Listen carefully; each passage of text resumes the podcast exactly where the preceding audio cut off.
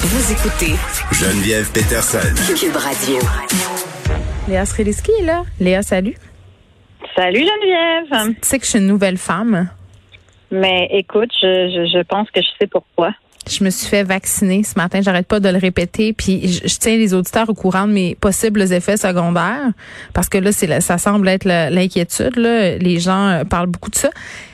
Tout se passe bien, il se passe rien. J'ai juste un peu mal au bras, ok? C'est ça qui se passe à date, rien pantoute.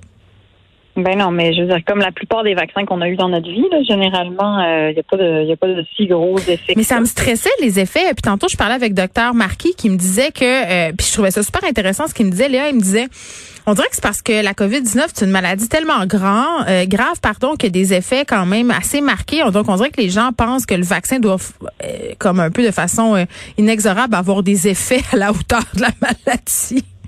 Non, c'est ça, mais c'est un peu comme un vaccin contre la grippe. Là. Je veux dire, euh, techniquement, tu n'as pas tes effets pendant deux semaines. Là.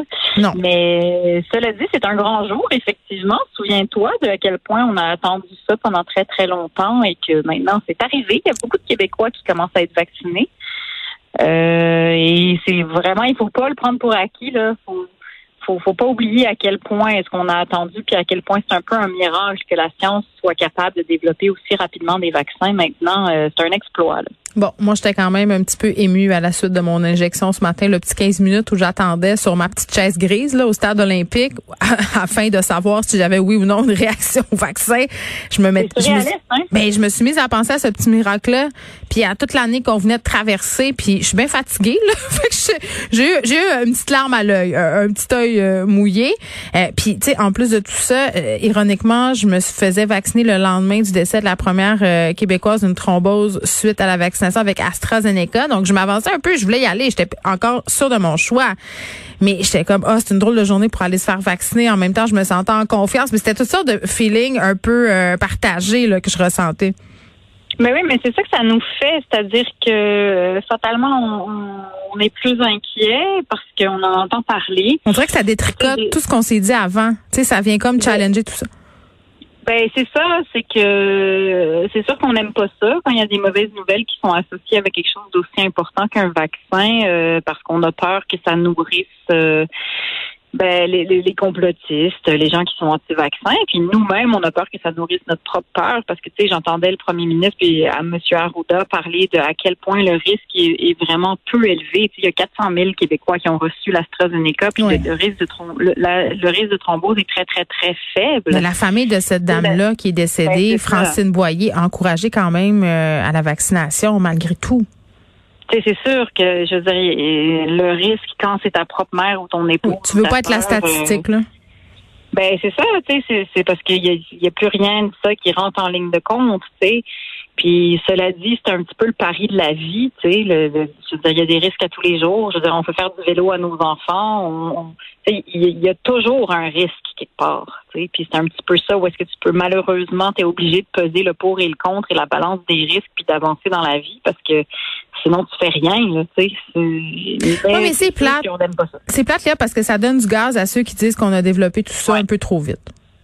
Oui, c'est ça, mais sauf que ça, je l'ai entendu hier, c'est drôle parce qu'on me demandait si euh, moi j'avais été confrontée à des anti-vaccins, puis je, je dois dire que dans mon entourage, pas vraiment. J'ai un gars du, du, du, du secondaire euh, sur mon Facebook qui a Oui, exact. Il y en a toujours un. C'est vrai que ça fait peur quand quelqu'un qui connaît se met à, à, à vraiment changer sa manière de voir les choses et de penser, puis tu vois qu'il est un peu brainwashé par quelque chose. ça- C'est pas rassurant. Cela dit, j'ai quelqu'un qui est venu pour ma porte patio pour euh, que vous connaissiez vraiment l'ampleur de ma vie.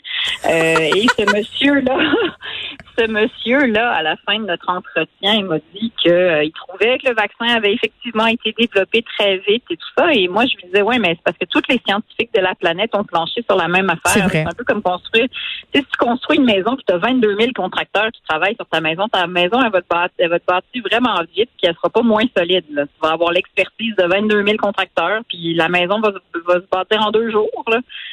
Fait que tous les scientifiques ont planché là-dessus. Fait que c'est sûr qu'un effort commun, moi, je trouve ça rassurant. Puis attends, on, on partait pas de zéro. Ça, c'est important de le dire aussi. Là, Non, on avait ça. quand même une certaine recherche qui avait été faite grâce à H1N1. Ben oui, exactement. Puis ils partent pas de zéro. C'est juste que nous, on part de zéro. Nous, on part de zéro parce qu'on comprend pas.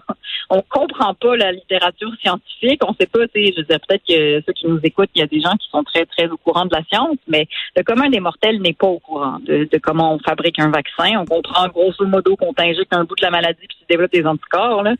Mais, mais c'est un défi. C'est un défi la communication scientifique. Euh, beaucoup le gouvernement s'est fait reprocher de pas partager justement certains rapports, certaines données scientifiques, mais justement à quel point dans la population on a des gens en grande quantité qui sont capables d'un de lire ces affaires-là, de comprendre, d'en tirer le sens et euh, justement de savoir exactement à quoi s'en tenir. Même pour des journalistes scientifiques, c'est compliqué. Puis je suis pas en train de dire que la population est débile, c'est pas pas ça, mais être scientifique c'est une formation. Ben, c'est une formation. Puis c'est une forme de cerveau aussi, là. Je veux dire, euh, moi, je sais que, tu sais, je, l'ai pas. Pendant des...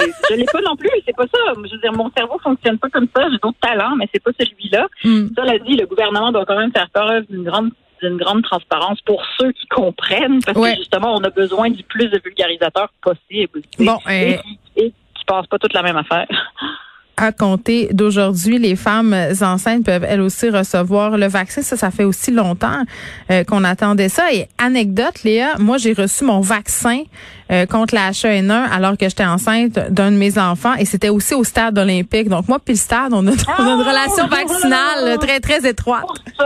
J'avais été malade quand même. oui. Euh, mais moi, j'ai eu mon premier enfant euh, exactement. Au stade? Euh, ben non, oui, au stade avec un joueur de baseball.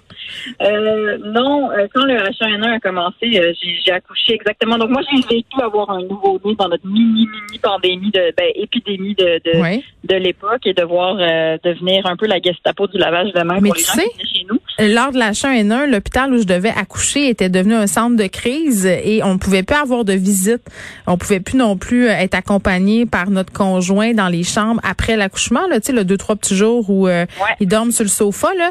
Euh, puis c'est pour cette raison-là que j'avais décidé d'accoucher à la maison. J'étais supposée accoucher à l'hôpital avec une sage-femme, puis j'avais dit finalement, c'est tu quoi? Ça me tente pas, ben la chaîne à l'hôpital. Faisons ça chez nous, puis j'ai jamais regretté.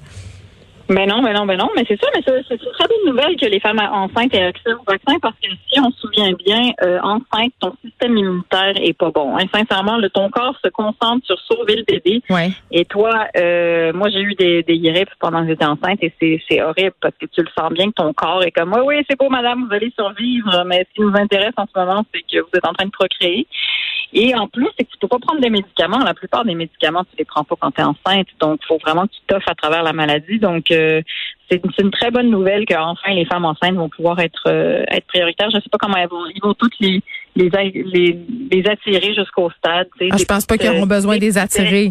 Je pense qu'elles veulent, les femmes enceintes, se faire vacciner. Puis c'était très, très drôle ce matin, parce ben que l'infirmière, euh, tu sais, quand ils font l'espèce de triage au début, là, euh, ils te demandent mm-hmm. pourquoi tu es là. Bon, évidemment, euh, je suis pas une personne qui a plus que 45 ans. J'ai pas un IMC de plus de 35. Fait que là, ils voulaient savoir pourquoi j'étais là. Puis elle me dit, mais coudon, êtes-vous enceinte? Puis là, je me suis mis à paranoïer. J'étais comme, est-ce que j'ai l'air enceinte? Est-ce que j'ai l'air enceinte? J'ai l'air enceinte, madame. Moi, je sais, c'était une pensée éminemment grossophobe. de ma part, mais non, j'étais juste enceinte des Doritos que j'avais mangé la veille. Euh, de la pandémie. oui. enceinte de mon confinement. Ben exactement. Euh, donc, puis tu sais, j'avais parlé aussi à une experte euh, de l'université de Montréal qui étudiait les rapports entre la COVID, les femmes enceintes, puis ça. Puis au début, on disait ah, ils ont pas plus de risques d'attraper la COVID que les autres parce que ça avait été soulevé. je sais pas si tu t'en rappelles pour les enseignantes enceintes, le fait d'être pas en retrait préventif. puis finalement, on s'est rendu compte après aussi que les femmes enceintes avaient plus de chances de développer de complications de la maladie. Tu sais, ça évolue très vite tout ça? Ben oui, puis euh, sincèrement, moi je comprends comment est-ce que ça doit. Mais tu C'est une inquiétude. Ben c'est une inquiétude. Sincèrement, moi, ma meilleure amie a accouché en pandémie, puis c'était pas drôle. Elle avait déjà des complications de grossesse, puis ça a été source d'énormément d'anxiété. Fait que si on peut au moins enlever ce stress-là aux pauvres mamans qui doivent accoucher ah, pendant une pandémie. Quand je vois les pauvres parents avec leur nouveau-né pendant la COVID-19, je me dis, oh mon Dieu, ça va tellement être angoissant de mettre un enfant au monde dans la fin du monde. En tout cas, c'est mon petit côté apocalyptique toujours angoissant d'avoir des enfants. ah, mais mon Dieu, encore plus. Mais, le côté. Mais oui, apprendre, apprendre à être parent, cela dit. je veux dire, on salue les premiers, euh, les parents qui viennent de, devenir parents. Ah oui, mais le côté positif, Léa, de tout ça, c'est tu sais quoi? Tu sais, quand tu deviens parent, que tout le monde t'envahit, puis veut venir chez vous, checker le bébé, puis là, ta belle-mère, puis tout. Hey, là, ils peuvent pas venir. Là, il y a personne qui peut venir. Mais on va, on va s'ennuyer de ça, hein. On va s'ennuyer de ça parce que moi, en ce moment, que les, que les amis de mes enfants ne puissent pas rentrer dans ma maison. Ah, j'adore ça. Moi aussi, pas de fête d'enfants, pas de fête d'amis à organiser. Moi, je trouve que c'est un paradis. Merci, Léa. sincèrement, même, mais même le, le, couvre-feu, moi, je garderais ça à 8 heures. Quand tout le monde au lit à 8 heures, moi, ça me va pas. Non, là, t'exagères. Arrête de te m'attentiser. bye bye. À bientôt. Bye.